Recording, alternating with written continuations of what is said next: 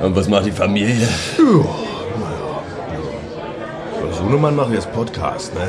Podcast, was ist das denn? Der trifft sich da mit seinen Studentenfreunden und dann reden über Filme. Filme? Da kann ich ja... Filme, Filme, den ganzen Tag. Ja, Ja, das ist Filme. Also sowas. Ja, lass gut sein, Vater, lass gut sein. Ja, Prost, ne? Ja, Prost. Prost, Prost. Ja, ja. Ein noch bitte. Ja.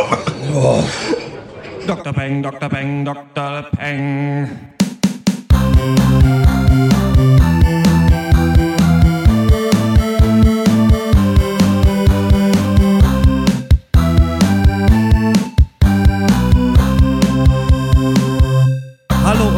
Willkommen zum 71. Pencast von drpeng.de Pop und Geist, unserem wöchentlichen Film- und Serien-Podcast. Hashtag Wir hassen Filme. Wie jede Woche reden wir über zwei neue Filme und eine Serie. Im Thriller Sicario muss sich Emily Blunt mit der harten Realität des US-mexikanischen Drogenkrieges auseinandersetzen. In Disney Pixars Inside Out entdecken wir das emotionale Innenleben eines jungen Mädchens und mit Heroes Reborn versucht NBC einer neun Jahre alten Kultserie neues Leben einzuhauchen. Mein Name ist Dr. Schwarz und wie immer rede ich mit Dr. Snips Hallo.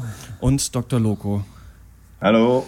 Dr. Eck äh, kann an diesem Podcast nicht teilnehmen und es ist ein bisschen seine Schuld, aber auch vielmehr noch meine Schuld, denn wir wollten uns eigentlich gestern treffen, äh, schon am Tag der deutschen Einheit, um äh, den Podcast aufzunehmen und ähm, das ging aber aus Gründen von Dr. Eck nicht und dann wollten wir es heute zu dritt nachholen, das ging aus anderen Gründen nicht, die ich jetzt nicht mehr näher erläutern will, die aber auf meine, meine Kappe äh, gehen. Aber Deswegen schon, schon zweimal der gleiche Grund, aber eigentlich. Ne? eigentlich, ähm, eigentlich schon. Ähm, na gut, Dr. Eck war immerhin wach, als er abgesagt hat. ähm, deswegen machen wir diesen Podcast jetzt ähm, mal äh, zu dritt und versuchen mal, wie das äh, funktioniert. Ich denke mal, es wird, äh, wird ganz gut klappen. Und ähm, da Dr. Eck sowieso Sicario nicht sehen konnte, weil er ein alter Workaholic ist, jetzt ist er auch wieder am Arbeiten, ne? ähm, Ja, macht ja. es vielleicht auch, ist es gar nicht so schlimm, dass er jetzt äh, nicht dabei ist. Wie geht's euch? Habt ihr den äh, Tag der, gut, der, der guten deutschen Einheit deutsch verbracht? Ja, mir geht's super. Der ist ja gleichzeitig auch der Tag des Geburtstages meine, meines Vaters, der ist 60 geworden dieses Jahr. Da hatten wir große Party und dementsprechend, wir haben reingefeiert und wie das bei 60-Jährigen ist, das ging bis tief in die Nacht, bis kurz vor zwei. Und äh, ja, dann wurde erstmal ausgeschlafen, ne? sich erstmal wieder beruhigt heute. Ja, erstmal wieder zurückkommen, ne? Das ist ganz wichtig, ne? Ja. Ja, äh, aber gut, wenn man 60 Jahre abgeliefert hat, dann darf man auch mal, ne? Ja, darf man sicher. auch mal. Ja, ja. Nee, äh, ja, nee, war schön. Ich hab, ich weiß nicht, was der Tag der Deutschen Einheit ist, aber ich habe gestern trotzdem gefeiert und ähm, war noch so gut. War noch so gut. Ihr habt, habt ihr Geld, Ja. ihr, ähm, du ähm, wohnst ja in Prenzlauer Berg und dein Späti, ihr habt so den einen, einen Country Club gegründet und macht da jetzt manchmal äh, Partys und habt auch für Flüchtlinge, Genau. glaube ich, Geld gesammelt gestern mit einer Party. Ja, mal wieder. Ja, mal wieder, genau. Das war jetzt die zweite Party, die wir veranstaltet hatten bei uns in der, im, im Phono-Club. Ähm, ich war da zugegebenermaßen dieses Mal nicht so aktiv bei der Planung mit involviert, aber dennoch hat das Ganze stattgefunden und war, lief auch ganz gut. Wir haben halt ganz geile Leute auf der Ecke, die gute Mucke machen, deswegen äh, sind das ganz nette kleine Partys, kann ich so Cool. sagen. Ich äh, stand zum ersten Mal in meinem Leben drei Stunden für etwas an. Das war der äh, Anlass ins IFZ, Institut für Zukunft in Leipzig, der große Techno-Club der Stadt. Und es ist wirklich unglaublich. Also wir wollten extra früh hin um 12, um halt einen Stempel zu holen. Ne? Und dann halt, ja, drei Stunden scheinbar. Und das Geile ist ja, ich feiere das ja nicht mal so hart, diese Art des Feiern-Gehens. Ne? Also Ja, andere ja. Leute, ich weiß nicht, wenn das der Lebensinhalt Ja. ist, kann ich es vielleicht noch verstehen. Aber ich finde, Olli Schulz hat mal gesagt, irgendwie, wer eine Stunde auf einen Burger wartet, hat die Kontrolle über sein Leben verloren. Und ich finde, so ist es Ja, auch eigentlich, es genau. ist eigentlich so peinlich, für ein Ja. bisschen Bum-Bum-Musik da in der Kälte draußen zu warten.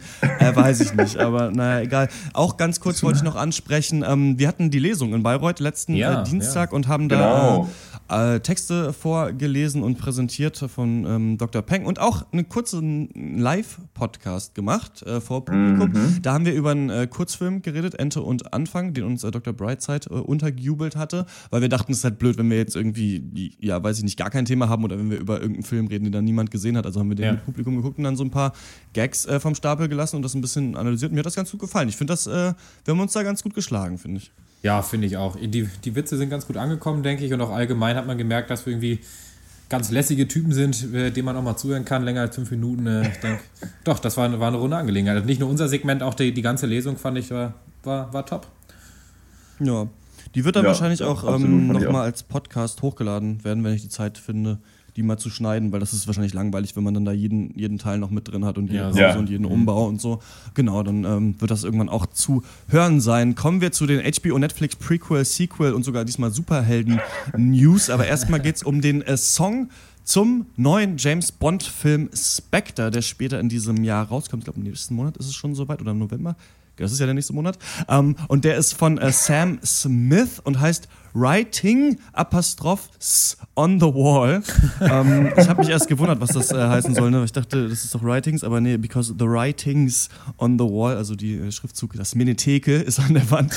Und ähm, der ist jetzt draußen und ähm, der sorgt so ein bisschen für Zündstoff und gibt es Zündstoff für Diskussionen im Internet oder eigentlich hauptsächlich für Hate, denn es ist schon Ja. eine sehr lasche Nummer geworden. Also viel, wie heißt das, Falsettgesang, nennt man das so? Also so ganz, ganz, ganz hohe, hoher Männergesang da drin und ähm, das ist natürlich äh, völlig in Ordnung, aber ich finde auch, dass der ganz schön lasch ist für einen Bond-Song. Also ich finde schon, Skyfall war schon ähm, nicht vom Song her super energetisch, aber hat sich ja dann so aufgebaut im Lied und Ja. hat, hatte schon einen richtigen Punch und einen richtigen Kick, finde ich.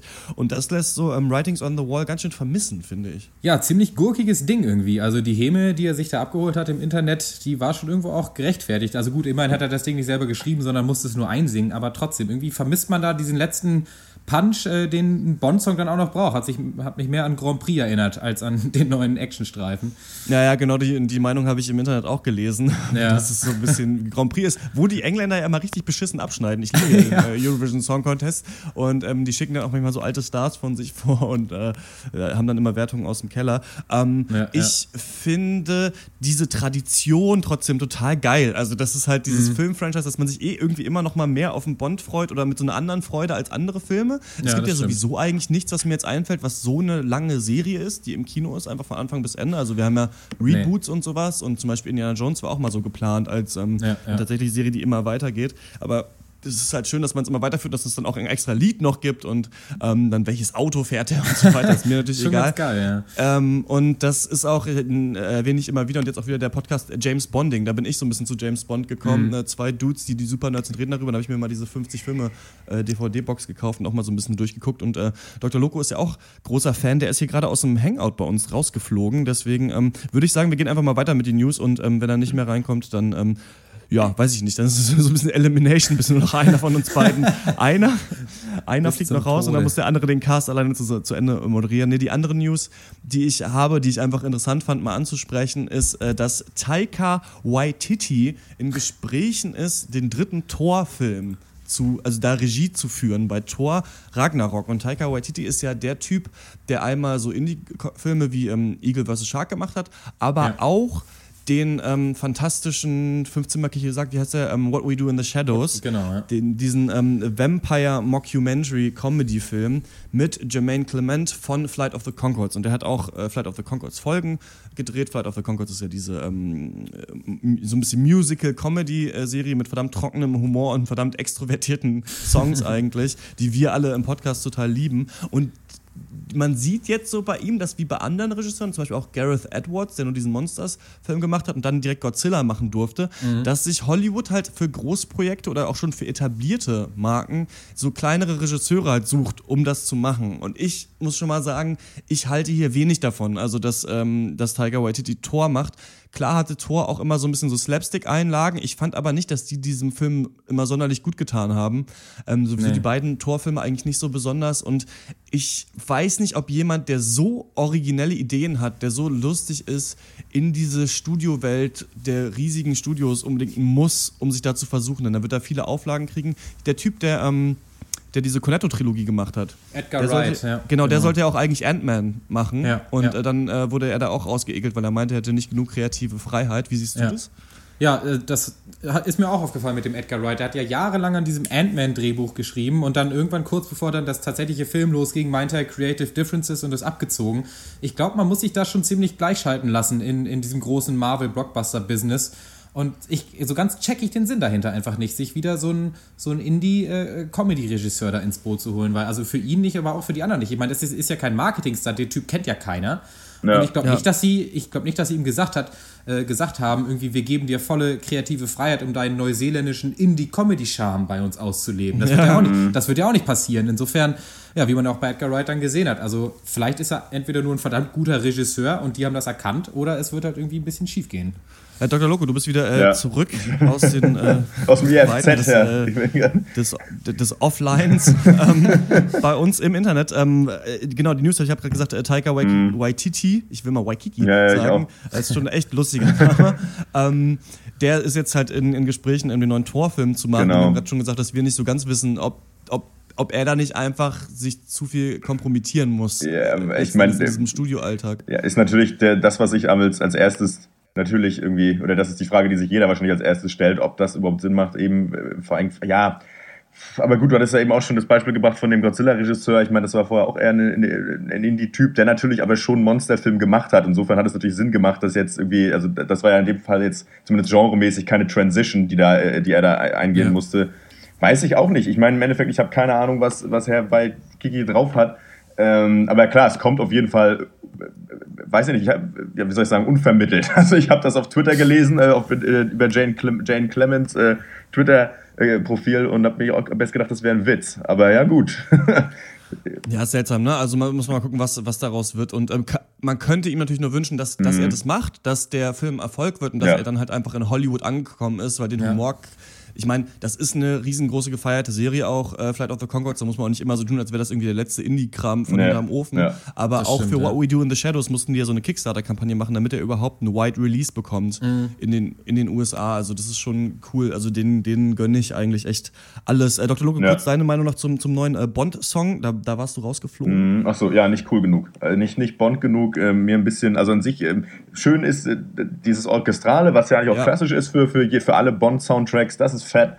Ähm, das passt, aber mir ist das eben, ihr habt das wahrscheinlich auch gesagt, ganz einfach, das ist mir zu, doch zu, zu balladesk. Oder, obwohl, das ist vielleicht gar nicht mal das Problem. Ich weiß nicht, es ist einfach irgendwie, es, es haut nicht hin. Es ist einfach, man kann, sagen wir es einfach mal, wie es ist. Es ist zu viel Falsett, Falsett, das ist echt kein Witz mehr, es tut nicht Not. Ähm, weiß ich nicht. Mir hat es nicht, gefällt es nicht. Ähm, Freue mich aber natürlich trotzdem auf den neuen Bond-Film und lass mir davon das Feier nicht vermiesen. Nee, genau so ist es bei mir auch so. Und jetzt, ähm, wollte ich mal Fanpost vorlesen. Ich habe es oft oh, ja. angekündigt und äh, aber nie gemacht. Uh. Und ähm, eine Mail ist schon ganz alt und eine ist auch schon so ein bisschen älter, aber egal.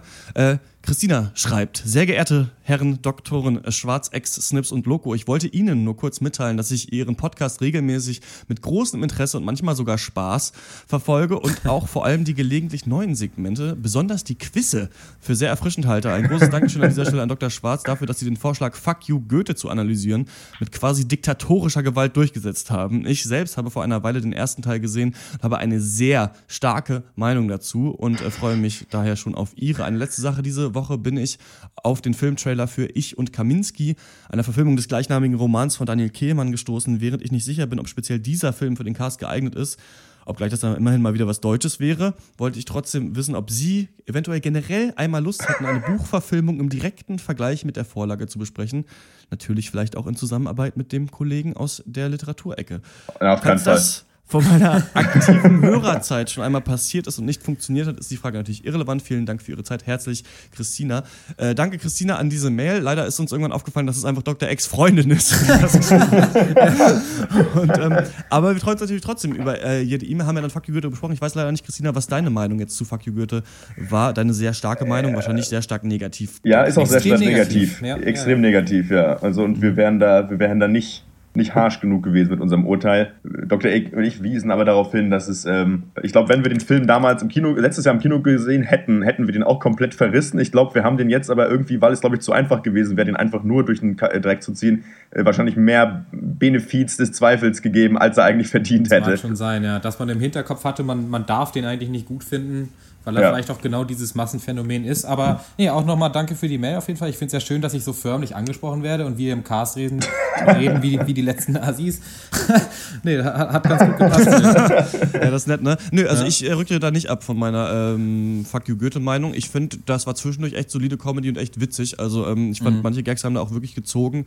Ähm, und das Konzept fand ich eigentlich auch nicht schlecht, nur halt diese ganze M Musik und das ist halt so blöde war dann zwischendurch. Ich habe mir mal überlegt, Fuck you Goethe zu gucken, ist so ein bisschen, als würdest du mit einer Person, die du richtig gerne magst, in ein Restaurant gehen mit richtig schlechtem Essen. Oder als würdest du mit einer Person, die du hast, in ein Restaurant gehen, wo das Essen richtig gut ist. Also eins von beiden so. Du denkst, eigentlich ist es cool, aber es ist doch so scheiße, dass ich es nicht ertragen kann. Ja, ähm, ja so ist das da ein bisschen. Mhm. Tom schreibt, äh, moin Christian, das bin ich. Angeregt von Folge 50, das war übrigens damals nach der 50. Folge, kam dieser Brandaktuell Leserpost. Ein dickes Like von meiner Seite, vor allem auch ein großes Danke, ist ja auch für viele nicht selbstverständlich, Arbeit in etwas Kostenloses zu investieren. Eure Kritiken fand ich übrigens bisher immer angemessen. Da bezieht er sich darauf, dass wir äh, die, das Feedback bekommen hatten, dass wir zu viel haten. Deswegen auch das Hashtag yes. Wir hassen Filme.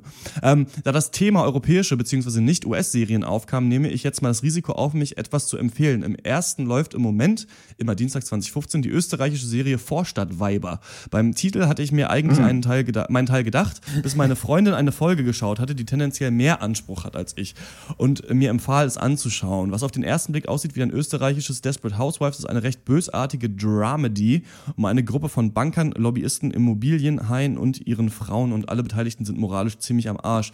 Mir macht es im Moment echt großen Spaß zuzuschauen. Die bisherigen fünf Folgen stehen in der Mediathek. So viel zur Empfehlung. Grüße Tom. Ähm, ich habe dann tatsächlich mal reingeguckt und dann ja. hatten wir das aber in unserem Schedule, ähm, hat es irgendwie nicht reingepasst. Ähm, jetzt ist, glaube ich, ein bisschen zu spät, die Serie zu machen. Leider ist es am Anfang sehr plump. Also da haben die so eine, äh, so, nicht eine Tupper-Party, sondern so eine Dildo-Party, ja. diese Frauen, und stehen dann halt ja. alle irgendwie in Unterwäsche rum und dann kommt der Sohn rein und ist so ein bisschen äh, mhm. äh, peinlich berührt, aber auch so ein bisschen aufgegeilt. Und ja, kann sein, dass da noch was dran ist an der Serie, hatte ich jetzt aber nicht ähm, so äh, gedacht, dass ich euch das anbieten kann. aber, nee, ich hatte da mal von gelesen, tatsächlich tatsächlich auch. Aber ja, ja? es ist ja, glaube ich, grundsätzlich kein verkehrter Tipp. Aber ähm, ich kann mir vorstellen, dass das was ist. Ich glaube, bei Zeit Online wurde das auch gelobt. Aber tja, manchmal Vielleicht ist es so zu Season 2 dann. Aber jo. auf jeden Fall auch danke, Tom, äh, für den Leserbrief. Wenn ihr Fall. da draußen äh, uns was schreiben wollt, zum Beispiel unsere Meinung äh, zu, den, zu den Filmen äh, nochmal revidieren wollt oder sagen wollt, ja genau, ihr habt voll recht, dann schreibt uns eine Mail an podcast.drpeng.de und wir kommen äh, zum ersten Thema und das ist mhm. Sicario. State Department is pulling an agent that specializes in responding to escalated cartel activity. This is not my department. FBI!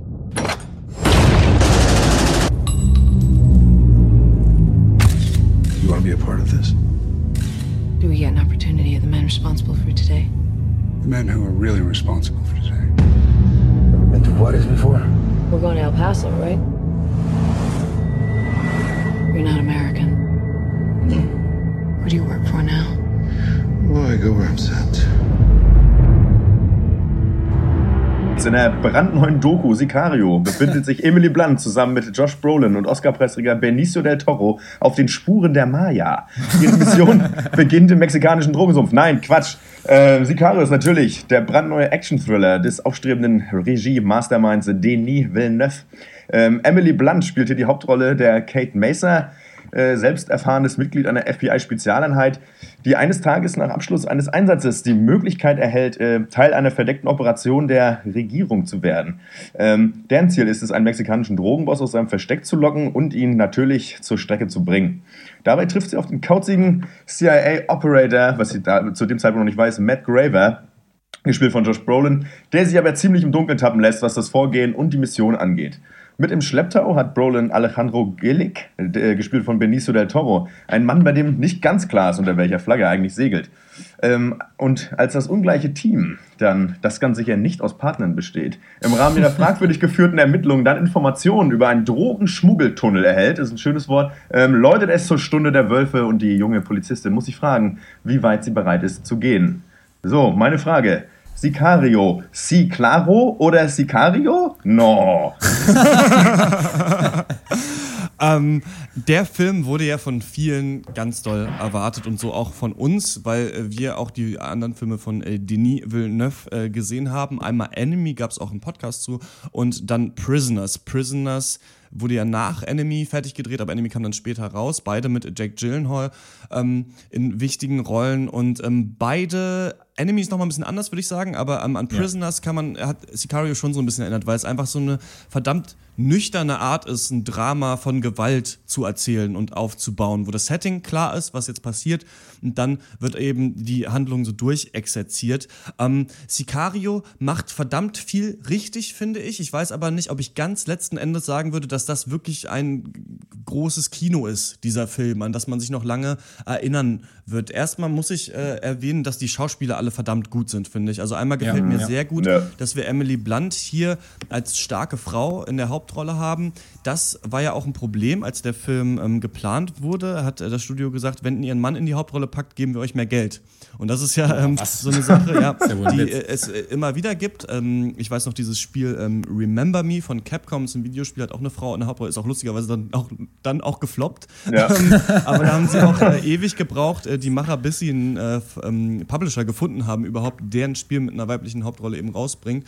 Und ähm, so auch hier. Emily Blunt hat das ja schon mal gemacht in Edge of Tomorrow, da auch eigentlich brilliert, hat er vorher nicht so diese taffen Soldatencharaktere mhm. gespielt, macht es hier aber auch, schafft es aber auch, das mit, einer, mit genügend Emotionalität zu spielen, denn sie bleibt ja nicht so wirklich der Protagonist im ganzen Film. Also du, sie mhm, wird eingeführt als die Hauptperson, dann ähm, lernst du Josh Brolin und Benicio del Toro kennen und dann fokussiert sich irgendwann die Handlung ja auch auf diese beiden und vor allem auf äh, del Toro am Ende nochmal stärker, ja. bis es dann wieder zurückkommt zu ihr und eigentlich ihrer Bewertung des Konflikts. Und das macht der Film, finde ich, sehr intelligent, dass wir erst mit ihr mitgehen, die quasi ähm, am Anfang ist eine Szene, wo sie in einem Haus ähm, so im äh, Drogen äh, oder einen Kidnapper, glaube ich, finden wollen oder Drogenköcher oder so. Mhm. Ja. Und ähm, dann halt gibt es so ein kurzes Schießerei, Schießerei, ja. ähm, eine Schießerei, die auch toll gefilmt ist, tolle Kameraarbeit in diesem Film. Also du bist nah an den Charakteren dran. Wir haben hier nicht tausend One-Shots wieder, aber verdammt gute Schnitte. Ist sehr ähm, so ähm, aufregend am Anfang. Und dann merkst du eben in diesem Haus sind in den Zwischenräumen der Wände der Zimmer ganz viele Leichen versteckt. Und dadurch ist sie so ein bisschen, und dann gibt es noch einen Anschlag und da ist sie ja quasi persönlich mit drin, will Rache und wird dann gefragt, ob sie in dieses Team will, das eben nach Mexiko kommt. Und dann wird dir ja diese Arbeit gezeigt. Und erst bist du ja. eben ein Außenstehender, diese Arbeit, das ist verdammt toll gemacht, auch vom Soundtrack und so weiter, wie du da eingeführt wirst, aber wie du auch im Unklaren gelassen wirst. Also du hast hier das typische Motiv, dass eigentlich die Hauptperson auch so ein Rookie ist, der keine Ahnung hat und du mhm. eben auch nicht als Zuschauer und dann immer mehr so diese Strukturen verstehst, bis der Film sich dann auch auf die Seite dieser Strukturen schlägt und dich eigentlich auch mitnimmt als Zuschauer und du vielleicht kurz sogar denkst, das ist ganz gut, was hier gemacht wird. Und das fand ich clever. Ich fand das auch vom Aufbau her super. Also, wenn man es mal ganz dolle runterbricht, ist es halt handlungstechnisch so eine Aneinanderreihung von immer brisanter werdenden Missionen. Und die Missionen stehen da mehr im Vordergrund als jetzt zum Beispiel Emily Blunt, wie du ja auch schon erwähnt hast. Und das liefert dir verdammt viel Spannung, aber ich auch wie du weiß ich nicht, wie viel da im Endeffekt dann doch dahinter steckt. Also, das wurde super aufgebaut. Großartig. Suspense war für mich teilweise echt kaum auszuhalten und ich habe das auch im Kino gemerkt. Es war mucksmäuschenstill. Die, ja. Luft, die Luft wurde quasi dünner und äh, ja. aber doch, aber so hammermäßig den Aufbau fand, so zwiespältig stehe ich dann in jeweiligen Auflösungen der verschiedenen Filmteile gegenüber. Für mich gab es hier oft nicht genug ja, ich sag mal so Payoff für den Zuschauer. Es gab nicht so den allerletzten erkennbaren Faden, beziehungsweise es hat mir nicht genug dann zum Denken angeregt. Dann doch im Endeffekt, glaube ich. Mm, ja, das mag sein. Ich denke, manchmal hätte der Film noch ein bisschen in die Tiefe gehen können oder was du jetzt meinst, so auch ein bisschen äh, mehr Payoff liefern können. Aber vielleicht ähm, sollen, sollen wir uns eben auch genauso fühlen wie Emily Blunt, die halt auch ja. einfach nur so ein bisschen dasteht und auch einfach um sie herum passieren halt ein Haufen Dinge und so richtig weiß man, kann man sich darauf halt keinen reinmachen. Und Stimmt, äh, ja. ähm, gut, weiß auch nicht genau, welche Front, äh, auf welche Seite man sich schlagen soll. Ich finde, er hat insofern, also für mich war es ein sehr guter Film mir wahnsinnig viel Spaß gemacht hat. Und ähm, er hat eben auch das erfüllt, was ich von einem Action-Thriller erwarte. Und das ist halt Suspense ohne Ende. Das sind Momente, in denen du die Luft halt echt in Stücke schneiden kannst. Und ähm, das hatte ich hier halt verdammt oft. Das finde ich, ich fand, ähm, das haben die wahnsinnig gut hingekriegt, wie sich die Handlungen und die Charaktere so von Anfang bis Ende durch diese durch dieses Labyrinth schlängeln und du da bist da irgendwie mit bei und bist halt, stehst, bist halt quasi wirklich mit der Kamera hinten dran und ähm, bist einfach gespannt auf das, was da noch kommt. Im Endeffekt ist das, was passiert, natürlich wahnsinnig vorhersehbar auf eine Weise. Das ist typisches, ähm, ne, ja, irgendwie, äh, ne, weiß ich nicht, amerikanische Regierungsbehörde geht gegen äh, mexikanische Drogendealer vor. Aber irgendwie haben sie das und darum geht es ja auch oft. Ich meine, im Film wird ja oft einfach was gezeigt, was man schon mal gesehen hat. Aber es geht ja darum, dass irgendwie gezeigt wird mit anderen Bildern. Und das wurde geschafft und deswegen ja. von mir dickes Daumen hoch. Schon, also ja, auch in der Bewertung der ganzen Aktion, das finde ich, ja. ist, halt, ist halt total intelligent und hätte den Film ja. auch ganz anders äh, wirken lassen. Ich erinnere mal an ähm, Filme wie American Sniper, die ja. auch mhm. äh, mit guten Mitteln ja. verschaffen, schaffen eigentlich eine Kriegssituation darzustellen, aber da mir hier die ganze Zeit der Amerikaner im Ausland als absoluter Volksheld ja. erklärt ja. werden soll, kann ich damit nichts anfangen mit diesem Film. Also wenn ich das Gefühl habe, dass Clint Eastwood einfach den äh, Irakkrieg abfeiert, noch und nöcher, weiß nicht, ob das persönlich tut, aber in diesem Film kommt es eben so rüber und jemand, der irgendwie 200 Leute erschossen hat und jetzt ein Held für mich sein soll, dann kann ich damit, dann will ich das nicht haben. Also dann bin ich sofort ja. raus und vor allem dann am Ende. Also dann, dann zieht sich, so wie der Soundtrack von Sicario immer weiter so nach unten geht, zieht sich mm. noch meine Meinung nochmal, nachdem der Film schon ausgeklungen ist, nochmal weiter in die Tiefe. Um, ähm, und das ist hier nicht so. Also hier geht es quasi darum, dass die einerseits ja zeigen soll, ähm, oder gesagt werden soll, wir gehen jetzt auf Mission, wir gehen jetzt auf so einen Drogenraid nach Mexiko, yeah. der eigentlich illegal ist. Und ähm, der Soundtrack wird immer anspannender, da gibt es tolle Szenen, wie sie da über die Grenze fahren. Und dann ähm, wird ja auch gesagt, dass erst auf dem Rückweg passiert wahrscheinlich ein Anschlag und dann sind sie auf dieser Autobahn und das ist total spannend. Aber immer hast du so ein Gefühl, das dabei ist, das ist eigentlich nicht richtig, was wir hier machen. Also eigentlich, oder was die Amerikaner hier machen, auf deren Seite wir ja jetzt theoretisch stehen in diesem Film. Und ähm, es gibt da so ein ganz interessanten TED-Talk von Ethan Nadelmann heißt der, uh, We Need to End the War on Drugs. Den kann man sich mal mhm. angucken, ist glaube ich 15 mhm. Minuten lang.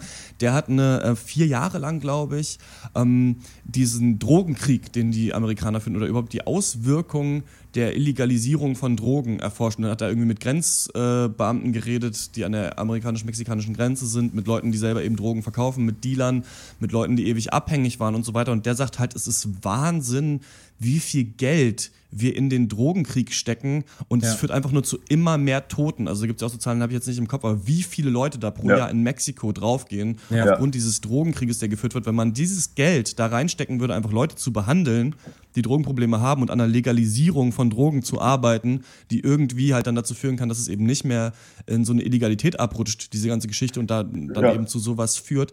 Ähm, der Talk ist ganz interessant und daran hat mich das total erinnert. Also Denis Villeneuve mhm. weiß hier genau, da, und das ist eigentlich, der Film kriegt einen selber vielleicht nicht so hundertprozentig letzten Endes, aber irgendwie ist es so clever, dass er doch eigentlich nur zeigt und du das theoretisch auch als Actionfilm gucken kannst, aber andererseits halt die Moral hier schon dahinter steht und dir sagt so, nee, das ist eigentlich Müll und Gewalt führt nur zu weiterer Gewalt. Ja, also die, ähm, ich würde dazu stimmen, dass die Abbildung des Drogenkrieges an sich, die war super und die war auch wirklich äh, gut gemacht und intelligent gemacht, aber gerade wo du Moral ansprichst, ich finde auf der moralischen Ebene war mir der Film dann wieder so ein bisschen zu banal. Also er sagt dann natürlich, trifft er so Aussagen wie, die Grenzen zwischen Gut und Böse sind ein bisschen schwammig. Und er trifft Aussagen wie so, äh, heiligt der Zweck die unethischen Mittel, das musste dann entscheiden, oder sollte man sich mit einem Teufel einlassen, um vielleicht einen anderen Teufel zu fassen. Und da ja. hatte ich aber das Gefühl, dass ich das irgendwie, ähm, dass er mir da den, den nächsten Schritt irgendwie nicht macht oder vielleicht auch die Antworten nicht genug liefert. Aber das, was nicht bedeuten soll, dass ich den Film nicht, dass ich von dem Film nicht trotzdem super unterhalten war und der auch ästhetisch fand ich einfach hervorragend war. Also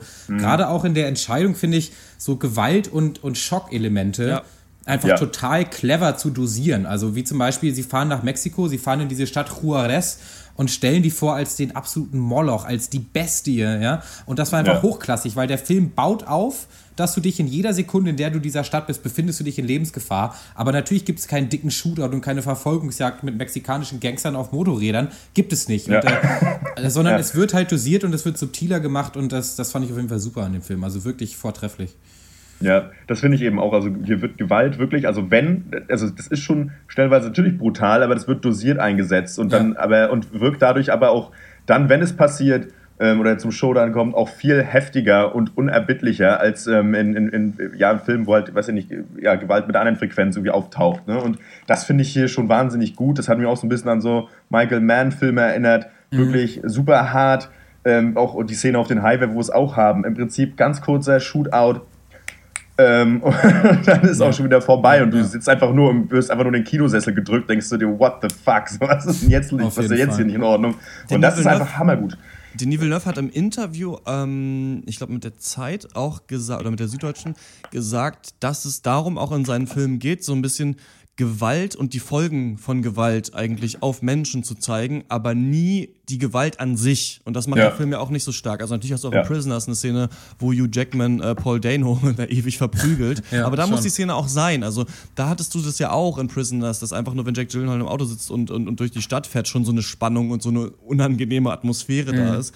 Und genau das schafft man auch hier. Und das fand ich, hat er auch, hat er auch hier äh, sehr gut gemacht. Ich bin mal gespannt, ob äh, Roger Deakins, der hier die Cinematografie gemacht hat, der wurde schon zwölfmal für einen Oscar nominiert.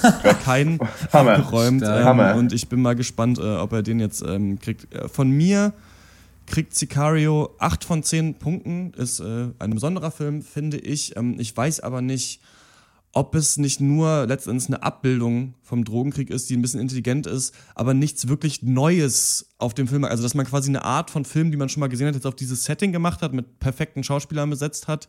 Ähm, übrigens auch nochmal, ähm, haben wir im Vorgespräch kurz gesagt, das muss man erstmal schaffen, so zu spielen wie Benicio del Toro. Ja. Unglaublich. Also, Ja, das ja, sind ja. wirklich Schauspieler, die, da kannst du. Das, ist, das Ge- Gesicht ist ein Gebirge, hat man das Gefühl. Also, du, der kann einfach nur gucken und da sind, du hast, du weißt nicht, was will der? Ist er, ist er mir Ja. wohlgesonnen? Ist er es nicht? Was Ja. geht in dessen Kopf ab? Und äh, man muss, man muss mich mal in so eine SWAT-Uniform stecken und äh, durch irgendein so ein Haus laufen. Was es sieht dann aus, weiß ich nicht, der, der große Clown. Ähm, das war, es ist unglaublich. Also, das wollte ich noch mal sagen. Aber ja, ähm, ich bin gespannt, ob es dafür noch eine Oscar-Nominierung äh, gibt. Auf jeden Fall eine Empfehlung, sich den anzugucken. Ja. Kinoerlebnis toll, ganz coole Aussage. Aber das letzte Ende äh, ist vielleicht dann doch nicht so da.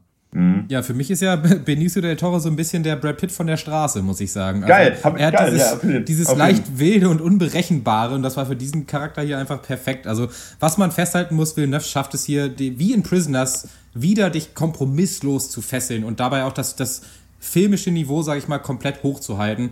Auch wenn mir der allerletzte Schritt fehlt, äh, gibt es von mir auf jeden Fall auch 8 von 10 Punkte und ein besonderer Film. Jo, äh, von mir geht's 8,5 von äh, 10 Punkten. Ich fand den Film wirklich großartig. Ähm, alles, was ihr, ange was angesprochen habt, kann ich im Prinzip so unterschreiben. Vielleicht fehlt hier und da dann nochmal ein bisschen die Tiefe. Ähm, aber äh, ja, das passt schon. Ich denke, man kann, es, sicherlich wurde die Problematik des amerikanischen Drogenkriegs jetzt nicht nochmal, äh, weiß ich nicht, großartig neu erklärt. Ähm, ich denke, da sind viele Informationen liegen dann auch im Detail wieder, die muss man sich so ein bisschen raussuchen, wenn man sich dann die Charaktere anguckt, mit denen zum Beispiel auch Josh Brolin da zusammenarbeitet, was einfach nur irgendwelche Ex-Soldaten sind, die frisch aus dem Krieg kommen, deren einzige Qualifikation ist es halt, Leuten in den Arsch treten zu können. Ähm, und insofern, das sagt natürlich auch über die Natur einer Operation was, äh, äh, sagt es ja was aus. Egal, also von mir 8 von 10 Punkten, Benicio del Toro schwebt wie ein Engel des Todes mit seiner unheimlichen Präsenz über dem ganzen Film und das ist super. Empfehlung. Der ist jetzt äh, seit Donnerstag in den äh, deutschen Kinos, wenn ihr den gesehen habt, dann äh, schreibt uns eine Mail mit eurer Meinung an äh, Dr. Peng. Nee, an podcast at drpeng.de.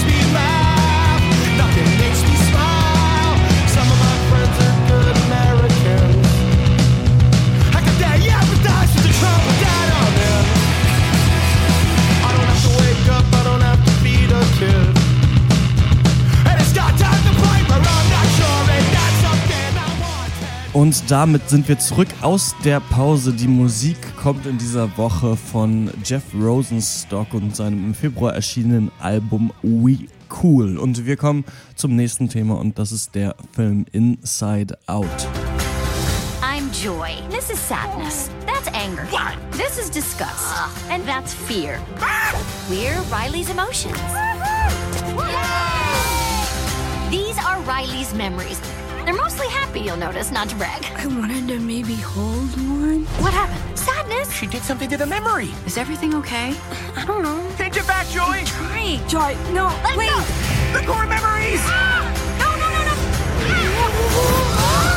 Inside Out, zu Deutsch Alles steht Kopf, ist der neue Multimillionen-Dollar-Animationsfilm von Disney und Pixar. Und die Pixar-Studios haben sich ja mittlerweile so einen Ruf als die Macher von verdammt intelligenten Familienfilmen verdient. Also so Filme wie Oben, Ratatouille, Toy Story 1 bis 3 und The Incredibles gelten ja eigentlich so als Meilensteine des Animations- und Familienkinos. Und ich sage jetzt auch Familien und nicht Kinderkino, weil all diese Filme irgendwie aufgrund ihrer Thematiken auch für Erwachsene eigentlich interessant sind. Da geht es um Verlust der Liebsten, ums Älterwerden, neue Erfahrungen, natürlich auch um die Liebe. Was interessant ist, Pixar hat freie Hand bei der Auswahl ihrer Themen. Also zum Beispiel Filme wie Wreck-It Ralph, Bold oder Planes kommen von Disney selbst. Die haben nämlich selber Ah, ja. auch nochmal ein Animationsstudio. Pixar hat eigentlich nur einen Film, den habe ich nicht gesehen, also nochmal angefangen. Cars ist, glaube ich, nicht so der, der Oberhit, aber der war Okay. halt wahrscheinlich für die auf so eine Kinderzielgruppe gerichtet, ist der ja auch super abgegangen. Und sonst haben die eigentlich echt nur richtig abgeliefert, muss man sagen. Und mit diesem Innovationsgeist, eben den die haben, ist man nun auch in Inside Out rangegangen. Und das ist wohl der Familienfilm schlechthin. Zur Handlung. Der Film beginnt mit der Geburt von Riley. Doch äh, nicht nur sie, sondern auch ihre Emotionen Kummer, Angst, Ekel, Wut und Freude erblicken so mit ihr das Licht der Welt. Das sind Charaktere, so quietschbunt animiert, die in ihrem Kopf leben und von so einem Schaltpult aus ihre Emotionen steuern können. Und so ist zum Beispiel die Aufgabe der ähm, Emotion Ekel, die ist so eine Highschool-Diva nachempfunden, Riley halt vor Vergiftung zu schützen. Wut ist dafür da ab und an halt mal so das Revier zu markieren und Angst bringt Riley so sicher durch den Tag, ne? nicht irgendwie in dunkle Gassen gehen oder sowas. Und ähm, immer wenn eben einer von denen am Schaltpult ist, dann spürt Riley eben auch diese Emotionen und so spielt der Film eben auch damit, dass eben verschiedene Situationen im Leben unterschiedlich emotional bewertet werden können und dadurch einen ganz anderen Dreh einfach bekommen. Der Chef im Haus in ihrem Kopf ist Freude, eine quietschfidele Fee mit der Aufgabe, Riley frohen Mutes durch den Alltag zu bringen. Und dann sind da aber, ist da noch Kummer oder Sadness. Und so richtig verstehen die Emotionen nicht, warum Riley überhaupt traurig sein muss. Als ihre Eltern dann irgendwann mit ihr von Minnesota nach San Francisco ziehen, haben die Emotionen ganz viel zu tun, denn das ist das erste Hockeytraining, der erste Tag in der neuen Schule, das neue, ziemlich ranzige Haus, in dem sie da wohnt. Und da wird es dann ganz schön brems, brenzlig, denn auf einmal fängt Kummer an, Rileys Erinnerungen anzufassen und das Gemüt des Mädchens verdüstert sich. Habt ihr Inside Out mit Freude verlassen oder mit Ekel, Angst, Kummer und Wut? Die Freude hat überwogen, finde ich. Also der Film ist super, solange ihm die cleveren Ideen nicht ausgehen. Und ich finde, für den größten Teil seiner Laufzeit tun sie das nicht. Also da ist es wirklich gut. Und allein dieses Grundkonzept, ihr habt jetzt schon gesagt, innovativ, kreativ, liefert ab. Es liefert einfach ab. Es ist so, also diese fünf personifizierten Emotionen, die sind cool, die sind lustig, die sind irgendwie putzig und einfach irgendwie klasse. Aber was wir ja auch oft kritisieren, auch zu Recht, ist, ähm, es kommt nicht nur auf das Konzept an, sondern auch äh, darauf, was du daraus machst. Und dass der Film Ja. checkt das auch. Und immer wenn man denkt, so ja, jetzt müsste ja vielleicht noch mal was kommen, dann liefert er auch noch mal was. Dann bringt ihr doch mal irgendwie eine, eine neue kreative Idee. Bis halt so kurz vor Ende, wo ich fand, wo er dann ein bisschen abgeflacht ist und wo dann sich der Charme so ein bisschen erschöpft. Ich finde aber auch ähm, grundsätzlich tolle Idee und auch toll umgesetzt. Also ähm, auch schön, dass man sich immer so eine, auch eine an sich, an sich ja eigentlich in, äh, komplexeren Thematik so spielerisch annimmt und so versucht, so Abläufe des menschlichen Verstandes abzubilden. Finde ich echt cool, also super. Und ähm, es ist eben auch interessant, dann diese zwei Ebenen zu haben. Ne? Also, dass man einmal im Ja. Film ähm, in die, sich im Verstand dieses Kindes befindet, der halt aussieht wie Schlaraffenland und auf der anderen Seite, du halt eben den Alltag von, äh, von Riley hast. Das finde ich ganz cool. Ähm, natürlich ist das Ganze ja gepackt in so ein klassisches Abenteuer, in dem halt irgendwer von A nach B kommen muss. Aber das ist halt super kreativ gemacht. Ich finde, diese Welt ist super schön ausgedacht und das ist im Prinzip auch alles, was ich dann erwarte von so einem Film. Und das habe ich bekommen und das ist einfach ähm, eigentlich ganz toll, muss ich sagen. Das ist auch echt die Frage, mit was für eine Erwartungshaltung man an so einen Film geht, ne? Weil hier ist natürlich jetzt echt schon schwer, den krassen Hater zu spielen. Es ist ein super Total. quietschbunter Pixar-Film, der auch noch eine intelligente Idee hat und trotzdem Ja. muss ich das, glaube ich, ein bisschen äh, gleich machen. Aber erstmal Sachen, die ich super positiv finde, ist einmal, dass du hier, dass hier eine simpelste Story, also wenn wir jetzt mal sehen, was nicht was äh, nicht in Rileys Kopf passiert, sondern im richtigen Leben. Ja. Ja. Die zieht in ein neues Haus, die ist an der Schule, blamiert sich da ein bisschen, ist dann schlecht gelaunt, will von zu Hause abhauen und äh, was dann passiert, äh, wird ihr die Socken ausziehen. Ähm, und ähm, das ist ja so simplifiziert, das gibt's ja gar nicht. Also wo hat man denn dann mal so sich nur auf, eine, auf den emotionalen Haushalt von so einem Mädchen konzentriert? Ja, Noch ja. nie. Also ich wüsste nicht, wüsste nicht, wann man das schon mal gemacht hat. Und da finde ich diese Detailverliebtheit von Pixar so genial. Also, dass jetzt einfach nur, ich weiß nicht, wenn zum Beispiel, sie hat ja da fröhliche Emotionen auch im Kopf, die dann gezeigt werden, das ist halt ihr erstes Hockeytor, ne? wie sie mit ihren Eltern auf dem Eis ist und ein Hockeytor macht. Und das macht einen so froh und er- erinnert einen so an so sehr, also allein dieses, dieser Familienmoment von Borgenheit in der Kindheit, weiß ich nicht, wann ich den das letzte Mal so in einem Film überhaupt gesehen habe. Also das fand ich echt, Ja. fand ich echt toll, dass sie das so gemacht haben. Dann ist der Detailgrad dieser, der Ausformulierung der Dinge quasi, die in ihrem Kopf abgehen, schon echt super clever. Also das Ja. finde ich, passt nicht alles so richtig zusammen. Das finde ich ein bisschen komisch. Also da gibt es halt irgendwie Short-Term-Memory und Long-Term-Memory und dann gibt es irgendwie noch die Träume und dann gibt es noch das und das und dann gibt es noch irgendwie diese ganzen komischen Inseln, die Kuckuck-Insel von der Beklopptheit von ihr und die Familieninsel Ja. und so weiter. Und das ist schon alles so ein bisschen irgendwie zusammengesteckt, damit man halt am Ende diese Reise aufbauen kann. Aber Ja. das sind so smarte Ideen. Also zum Beispiel gibt es ja diesen, diesen Erinnerungspool dann letzten Endes, halt ähm, Long-Term-Memory, in dem die ganzen Erinnerungen sind. Und äh, Ja. da sind dann halt so zwei Dudes, die halt diese einfach so graue, ausgeblichene, halt irgendwie, ja, hier damals beim Pianounterricht, ja, da- das ist eh scheiße, können wir weghauen, so ungefähr. Ne? Also, so, dass, so, dass so erklärt wird, warum man sich an Sachen nicht erinnert. Überhaupt, das halt quasi am Tag sind die an dieser Schaltzentrale und da werden quasi einfach nur Erinnerungen gesammelt die ganze Zeit. Und die haben eine unterschiedliche Farbe, je nachdem, welche Emotion da war. Und dann werden die halt hochgeladen ins Langzeitgedächtnis und da werden die dann wieder weggekloppt, wenn man sie nicht mehr braucht. Und so werden halt echt Sachen, die halt aus, ähm, äh, wie heißt das Gehirn? Äh, Na, Neuro, neurowissenschaftliche Vorgänge äh, werden, werden da quasi auf so eine spielerische Art benutzt. Das ist super. Also da, da das muss man erstmal hinkriegen.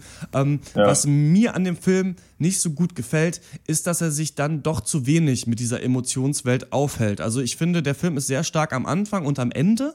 Da geht's quasi wirklich darum, wie geht es Riley und was ist los. Aber der an sich, der Konflikt ist ja, dass Kummer und Freude ähm, dann weg sind und also die werden halt in, in so einen Schlauch hochgesogen und müssen dann halt wieder zurückkommen in den Verstand, damit Riley wieder Freude empfinden kann. Und das finde ich ist ja sowas, da verstehe ich nicht ganz, was das abbilden soll im Leben von jemandem. Also Ja. bei anderen Sachen siehst du immer, das ist was Menschliches und das ist jetzt dieses Ja. Abbild von dem im, im Gehirn und dann wird eben diese Reise bemüht. Da werden einfach Ideen abgefeuert. Also da wird einfach gesagt, okay, jetzt treffen sie ihren imaginären Freund, den gibt's noch. Oder jetzt Ja. sind sie im, im, im kreativen Denken und dann gehen sie halt in so einen Raum rein und werden so platt und werden dann abstrakt und so, oder im ab- abstrakten Denken. Jetzt sind sie in der Traum-Hollywood-Produktion, also wo halt die Träume gemacht Ja. werden. Und das finde ich gut, aber das hat für mich als jetzt Erwachsener, der das guckt, hat mich ein bisschen genervt. Diese quietschbunte Reise, die die da machen, wo immer irgendeine Idee kommt, so das hatte für mich mit dem Plot dann am Ende nicht mehr so viel zu tun. Ja, das sehe ich genauso. Dass ähm, das eigentlich dann als Erwachsener dann auf Dauer ein bisschen nervt. Und grundsätzlich hätte ich mir einfach gewünscht, dass einfach die Proportion dieser beiden Ebenen, also reale Welt und im Kopf Ja. von Riley, einfach umgedreht gewesen wären. Also wenn die Story in der echten Welt stattfindet, aber unterstützt eben von den E- Emotionen in ihrem Kopf und stattdessen gibt es halt, wie ihr schon gesagt habt, eine Abenteuerreise durch ihren Kopf. Und klar ist das irgendwie auch alles witzig und kreativ, aber halt auf Dauer nicht ganz so spannend. Und ich finde auch gerade dadurch, dass ich so stark auf den Handlungsaspekt dieses Abenteuers eingeschossen wurde, nimmt sich der Film selber die Chance, ihr Konzept nochmal in andere Richtungen auszudehnen und nochmal kreativ das in eine andere Richtung zu treiben, vielleicht und nochmal eine neue, bessere Idee damit zu haben, sondern sie sagen, wir geben uns jetzt damit zufrieden, dann doch im Kern halt einen sehr kinderfreundlichen Film zu machen. Ist auch nicht schlecht. Also ich finde das den Film auch wirklich trotzdem nicht kacke. Aber da hätte mich mir ein bisschen mehr gewünscht dann auch am, Ja, am Ende. es ist halt eben schon das Problem, dass es dann auf Dauer eben ja, auch sehr ermüdend ist einfach. Ne? Mhm. Also wenn man auf die so eine Reise geht, weil man weiß jetzt, ah, okay, das, wir müssen noch durch die nächsten drei Welten, weißt du, und irgendwann fängst du halt an runterzuzählen, weil das ist, okay, Ja. mal gucken, mal gucken, äh, wie der nächste witzige Cartoon-Charakter aussieht. Ne? Das ist dann, ja, klar, aber ja, aber das liegt so ein bisschen in der Natur des, die, so, so eines Films, denke ich. Und ich weiß halt nicht, inwieweit man sich da einfach dann zurücknehmen muss und sagen muss, okay, das ist halt, äh, äh, man muss halt seine sieben, äh, sieben Jahre alten äh, Zuschauer auch ein bisschen pleasen. Deswegen Ja, machen wir sicher. das so und das passt dann halt auch. Ähm, das ist halt natürlich, also ja, äh, ne? Scheiße, Fahren verloren. Egal. Mir persönlich muss ich auch sagen, und da kann man sagen, hey, ist ein Kinderfilm und so weiter, ich fand den Look echt anstrengend. Also das ist so quietschbunt und shiny und sonst was und sieht alles aus wie Candy Crush Saga der Film. Das Ja. hat mich echt ein bisschen, hat mich ein bisschen an den Lego-Film erinnert und ein bisschen auch an, den ich nicht gesehen habe, aber diesen Wreck-It Ralph-Film, wo sie da auch in so einer Candy-Welt sind und sowas. Und das fand ich echt ein bisschen dick aufgetragen. Also auch diese Emotion, auch gerade Joy, ganz schön anstrengend. Also diese Charaktere auf eine Art, aber klar, als Kinder ist es irgendwas anderes. Ist auch witzig, dass halt die Emotion Sadness oder Kummer halt so ein dickes Mädchen mit Brille ist. Da wird halt auch schon so ein bisschen was vermittelt eigentlich, ne? Eigentlich schon, Ähm, ja. ja, das fand ich auch ein bisschen ärgerlich. Genau. Von mir gibt's äh, da trotzdem auf jeden Fall eine Empfehlung für diesen Film, sich den anzugucken. Ähm, das ist wieder Pixar hat hier wieder vieles, vieles richtig gemacht und wie wir schon gesagt haben, vor allem die Idee ist toll und auch wie am Ende dann diese Idee wieder weitergedacht wird, das hatte ich jetzt so auch nicht erwartet und ähm, das fand ich auch, fand ich auch echt gut und ähm, ich glaube, ja, da hat man schon auf jeden Fall den, so den Spaß seines, na nicht seines Lebens, aber seines Abends, wenn man in diesen Film reingeht und kann ich auf jeden Fall auch empfehlen. Von mir gibt es acht von zehn Punkten. Äh, von mir gibt es äh, siebeneinhalb, aber man muss schon sagen, diese, die, dieses Pixar-Ding, wir machen einen Film für Kinder und Erwachsene, das funktioniert hier auch einfach wieder hervorragend. Also klar gibt es Sachen, die sind nur Ja. für Kinder und die nerven dann vielleicht ein bisschen, aber es gibt halt auch das große Ganze. Es gibt die Zusammenhänge über Entwicklung und Erziehung und Erwachsenwerden und das ist halt total ansprechend, auch für ältere Leute. Und ja, insgesamt fehlt dann mir vielleicht ein bisschen die Vielfalt am Ende, aber siebeneinhalb Punkte hat er sich durchaus verdient. Ich gebe auch Ja, siebeneinhalb. finde ich auch. Schließe mich an, siebeneinhalb von Punkte. Inside Out ist seit Donnerstag in äh, den deutschen Kinos. Wenn ihr den gesehen habt, schreibt uns eine Mail an podcast.drpeng.de und wir kommen zum nächsten Thema und das ist Heroes Reborn. I know that you have no control over who you are, what you are.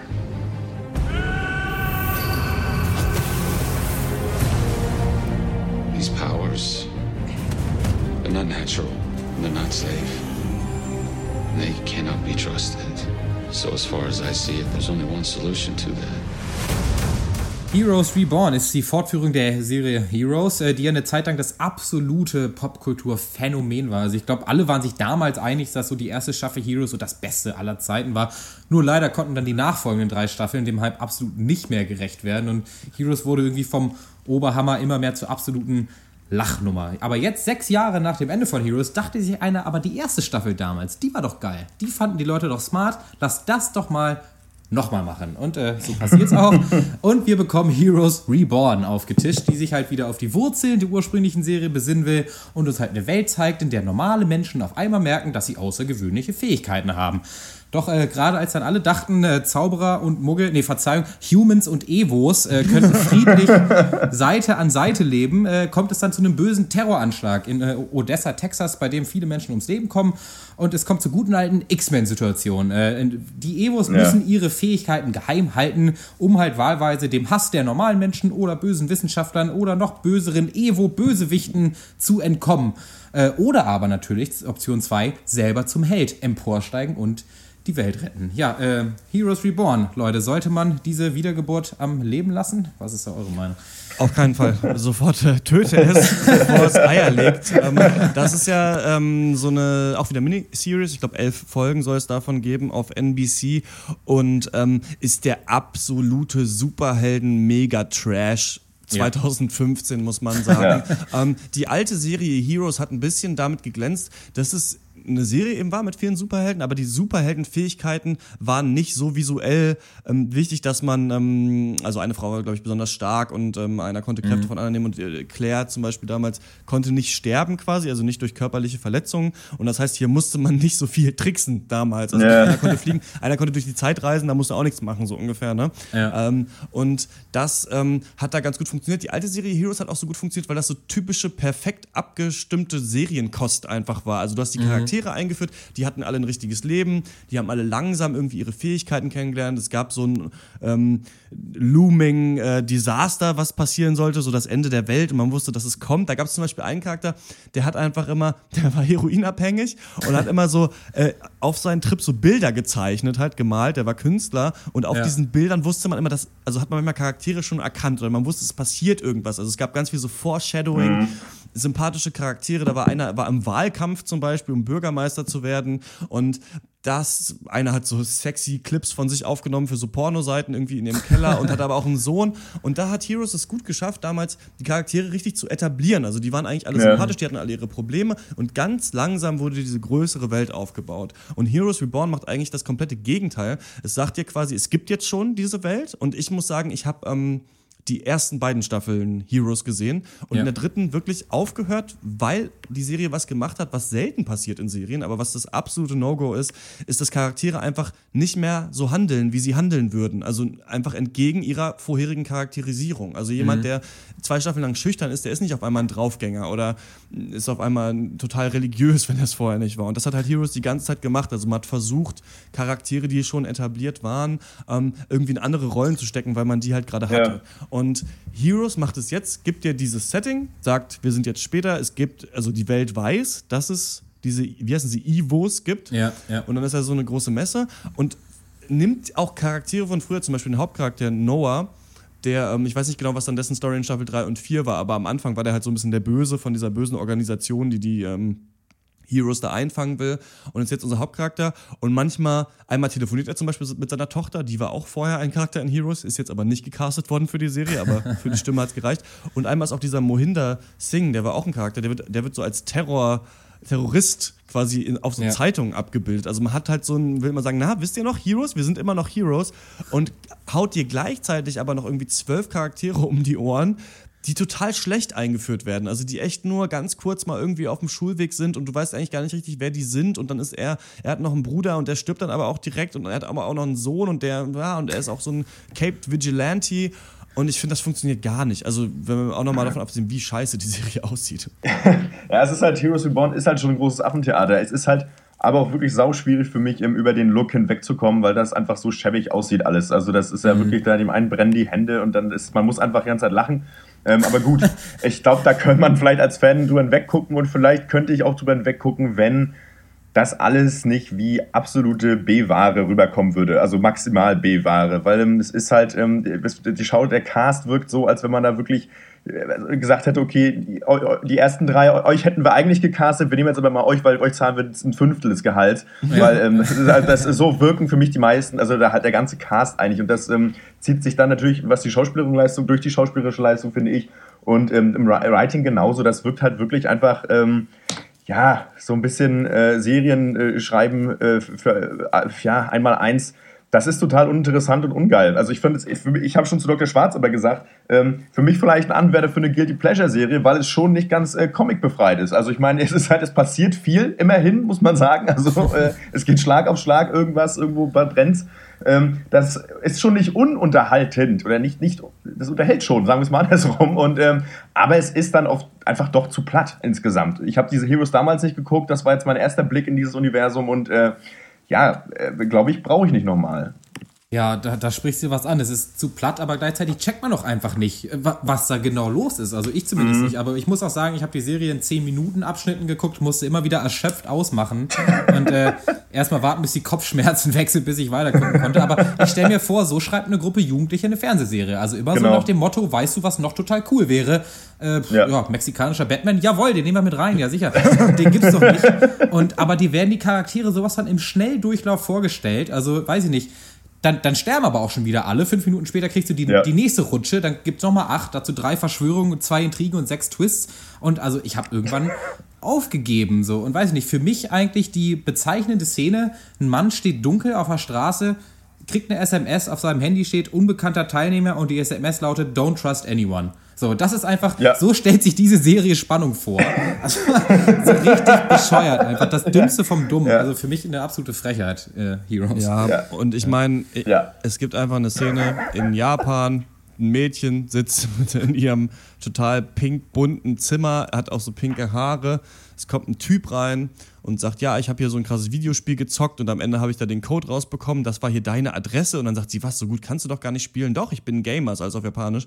Und ähm, ich weiß übrigens auch, dass dein Vater, der alte Samurai, unter den Dielen des Zimmers das Katana versteckt hast. Du bist doch Katana-Girl. Das kann nicht sein. Er geht weg. Im, in der nächsten Szene geht sie in dieses neon ausgeleuchtete Zimmer, macht die Diele auf. Da drunter ist auch alles neon ausgeleuchtet. Ich weiß nicht, ob ihr ähm, Katana-Vater schon damals irgendwie ein Schrauber und Case-Modder war oder warum er so abgegangen ist. Sie nimmt das Schwert, ist in der nächsten Szene in einem Videospiel drin und Ja. kämpft da gegen Samurai und es sieht wirklich aus wie ein Videospiel aus den 90er Jahren ungefähr. Oder Ja. wie so ein, wie so ein wie man damals so 3D-animierte Filme auf so CD-ROMs, so Lern-CD-ROMs für Kinder gemacht hat ungefähr. Ja, absolut, Und das ja. sagt alles. Also was ist das denn aus der absoluten Grabbelmottenkiste von irgendwie Final Fantasy Mhm. Ja, ja. 7 irgendwie rausgeholt? Also das war echt...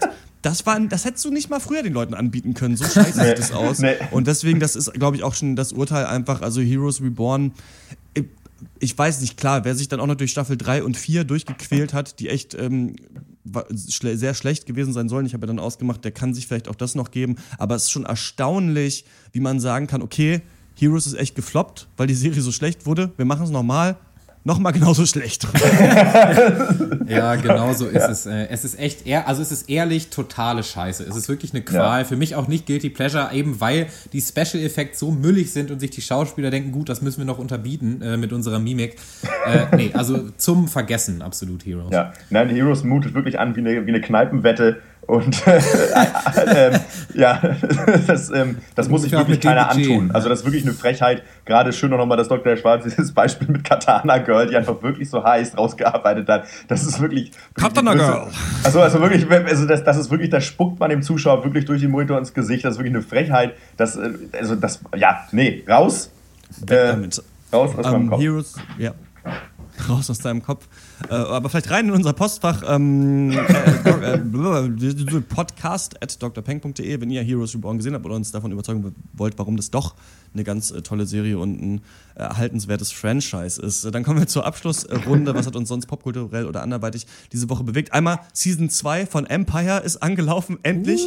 Lucius Free, Lu Hashtag Free Lucius. Lucius Lyon ist im Knast und ähm, versucht rausgeboxt zu werden. Und ähm, ey, das ist schon wieder so richtig mega geil. Ich sag's euch, Empire, weil die auch einfach, was ich liebe bei so Serien, das finde ich auch bei Walking Dead so witzig, die Serien sind super erfolgreich. Das heißt ja, eigentlich hat man mehr Budget dann für die nächste Staffel, aber es sieht immer noch genauso schäbig aus wie vorher. Also Rückblenden sind echt in so einem schlechtesten Sepia irgendwie gefilmt. Und halt, ja, alle overacten, äh, was das Zeug hält, aber wirklich, ich sag's immer noch, wenn man irgendwas Guilty Pleasure-mäßiges guckt, dann Empire, da passiert die ganze Zeit was und äh, herrlich ist zum Beispiel, dass einfach Chris Rock als die Erznemesis von Lucius Lyon dann auch in den Knast kommt und einfach auch scheinbar Hannibal Lecter sein soll, weil er auch irgendwie Menschen isst. Und Ja. da ist einfach einer, hat so ein bisschen so ein blaues Auge und Chris Rock ist einfach ein Steak und das soll, glaube ich, mir sagen, dass er gerade das Auge von dem isst. Also ich weiß nicht genau. Ah, ja. Da wird echt nichts. Oder zum Beispiel, da ist eine Plattenchefin, die ist lesbisch und deswegen äh, schmeißen sie ihr so eine Party mit ganz viel aufgereizten Frauen und äh, schmeißen sich die ganze Zeit an sie ran, damit sie einen Plattendeal unterschreibt. Also es ist wirklich der billigstes Niveau, aber gleichzeitig spricht es doch dann auch immer Thematiken wie so Black Power Kampf und sowas dann doch an und ähm, schafft es auch so, sich auf den Zeitgeist zu bewegen. Also ich halte das immer noch für eine tolle Serie Empire. Dann haben wir ähm, Dr. Loco und ich Love and Mercy geguckt, das äh, Ja. Biopic zum äh, Sänger von den Beach Boys, verkörpert von John Cusack als, ähm, wie heißt der, Brian... Brian Wilson. Brian Wilson, genau. Äh, verkörpert von John Cusack als alter Brian Wilson und Paul Dano als junger Brian Wilson. Und das ist echt mal so ein Musik Musiker-Biopic, was man sich mal angucken kann, weil das eigentlich eine coole Idee hat, nämlich, dass du einerseits halt Brian Wilson zeigst, als er dieses Album Pet Sounds, was ja immer noch als also eines der besten Alben der Geschichte gilt, aufgenommen hat, während die Beach Boys gerade on Tour waren. Der ist halt auch so total depressiv und im Arsch und ähm, aber ein, ein musikalisches Genie und halt diese Aufnahmen macht. Tolle Aufnahmeszenen auch, also viel besser zum Beispiel als bei Straight Outta Compton, ähm, wie da die ganzen Musiker eben und äh, dann auch die Tiere da halt ins Studio gelassen werden, um halt diese Pet Sounds zu machen. Ähm, und gleichzeitig aber John Cusack in der Zukunft als völlig abgehalfterter ähm, Typ, der zwar noch reich ist, aber der quasi so einen Psychiater hat, der ihm das Leben zur Hölle macht und quasi versucht, sein ganzes Leben zu äh, kontrollieren. Und ähm, springt dann immer halt so in diesen Zeitebenen äh, hin und her. Und das äh, fand ich auch ähm, da ganz gut. Nicht das beste Biopic jemals, aber immerhin mal so einen Ansatz gewählt, der ganz cool ist und durchexerziert. Dr. Loco, du fandst ihn auch gut, oder? Ich fand, es war ein toller Film. Also, ähm, und äh, gerade auch das, was du gerade gesagt hast, dass, ähm, wir hatten das, glaube ich, schon, ich weiß nicht mehr, bei welchem Film das war, aber wir hatten das schon ein paar Mal, wo wir gesagt haben, äh, bei Biopics, dass gesagt wurde, hm, jetzt hätten wir eigentlich ganz gern mehr über, die, über den Prozess dieser, oder den Arbeitsprozess dieses Künstlers oder dieser Person irgendwie erfahren und äh, kam dann oft nicht. Hier wurde das aber echt geliefert und das war total schön. Also ganz unaufgeregt eigentlich, trotz eigentlich, ja, ich meine, auch eine, auch eine sehr traurige Geschichte irgendwie, aber irgendwie doch ganz leicht erzählt und das fand ich wirklich toll. Also ich fand es einen richtig tollen Film. Ja. Und dann habe ich noch ähm, mir mal zur Aufgabe gemacht und ich weiß nicht, ob wir das als Segment mal in den Podcast einbauen wollen. Ich wollte mich mal so durch die amerikanische und aber auch deutsche Late-Night-Historie mal so durcharbeiten und mir erstmal diese ganzen halt Late-Night-Shows, die es alle gerade gibt, äh, in den USA angucken. Bin dann aber relativ schnell bei Harald Schmidt hängen geblieben, habe mir tausend Folgen angeguckt und Interviews mit Harald Schmidt und ich finde es so erstaunlich, wie man so souverän moderieren kann. Also, und auch was man vom Publikum erwartet. Also, das Publikum unterstellt ihm immer schon den Gag. Also, die sind schon so angeheizt und halten den für so smart, dass er immer manchmal nur ganz kleine Sachen sagt, wie zum Beispiel, weiß ich nicht, äh, demnächst, da gibt es eine Folge, da bucht er sich halt einen Urlaub im L-Tours-Katalog und sagt irgendwie so, ja, da muss ich nach Bali, da, da muss ich mich ja gegen 40 Sachen impfen lassen. Gegen manche Sachen kann man sich auch gar nicht impfen lassen und trinkt halt einen Schluck Wasser und unterstellt damit halt den Gag, ja, ich hur da halt die ganze Zeit rum und fange mir AIDS ein. So, aber einfach halt so im Nebensatz, ohne das ausformulieren zu müssen, so Ja. richtig. Das finde ich ganz stark. Und dann auch, was ich euch auf jeden Fall auch empfehlen kann, äh, Skat kloppen, wo sie halt einfach eine Folge lang äh, reinkommt und sagt so, ja, und heute spielen wir Skat. Und dann ist er, sitzt er halt mit am Tisch. Und ähm, ich meine, das ist ein super krass intellektueller, politisch gebildeter Typ, der einfach die krassesten, ich glaube, aus, aus der Pfalz oder sowas, einfach so Biertisch-Sachen einfach die ganze Zeit so sagt irgendwie. Also so die dümmsten Sprüche einfach raushaut. Auch erstmal eine Kippe dann da raucht und ein Bier trinkt einfach in der Sendung. Gut, das war noch Anfang der 2000er, da war das vielleicht noch auch okay. Aber ähm, nee, finde ich ganz toll. Mal gucken, ob das kommt. Aber Harald Schmidt, äh, der wird mich jetzt noch länger begleiten. Ja, ich bin ja auch gerade hier auf äh, Heimaturlaub und wenn man natürlich äh, von Mutti jeden Abend ins, ins Theater und ins Kino äh, geknechtet wird, dann bleibt nicht allzu viel Zeit für Popkultur. Also äh, von mir äh, hört ihr heute nichts. Aber zum Glück hat der Dr. Schwarz ja drei bis vier Sachen, da kommt ihr Ja. auf eure Kosten. Ja, eben. Nee, von mir noch eine ganz kleine Musikempfehlung. Ähm, eine Band, die ich eigentlich lange nicht mehr verfolgt habe, äh, mit namens Unearth, die so, äh, die eigentlich so die Veteranen des Metalcore äh, sind und da am Anfang der 2000er auch mit Geschichte geschrieben haben. Haben jetzt äh, letztes Jahr eigentlich, äh, also schon äh, letztes Album rausgebracht und dass ich mir aber dieses Jahr, musst du dir vorstellen, ein Jahr später, dann habe ich mir das mal zu Gemüte geführt und das ist richtig stark. Es ist, ähm, weil sie es halt schaffen, so die alten klassischen Metalcore-Sounds, aber eben mit zeitgenössischerem äh, zeitgenössischer harter Gitarrenmusik zu mixen und ähm, das gelingt ihnen wirklich saugut und haben damit sich weiter zementiert in meiner äh, Heavy Metal Gedankenwelt. So, richtig cool. Empfehlung von mir. Reinhören, wenn man Bock drauf hat. Alles klar, dann ähm, war es mit dem 71. Pencast. Wir hören uns Sie wieder in der 72. äh, Folge, dann auch wieder hoffentlich mit Dr. Eck, wenn wir es nicht beide verkacken, den Termin einzuhalten. ähm, da werden wir über ähm, Ridley Scotts Der Marsianer sprechen und, und noch einige andere Themen. Und ähm, wir würden uns natürlich freuen, wenn ihr den Podcast mögt, wenn ihr uns eine Mail schreibt an podcast.drpeng.de oder ähm, auf iTunes eine Bewertung abgebt. Da ist der Link auch ähm, bei uns auf dem Podcastbeitrag oder einfach bei iTunes nach Dr. Peng suchen. Das bringt uns ganz, ganz, ganz viel und kostet euch nur ein bis vier Klicks. Ähm, dann sind wir raus. Bis zur nächsten Woche. Ciao. Jo, ciao.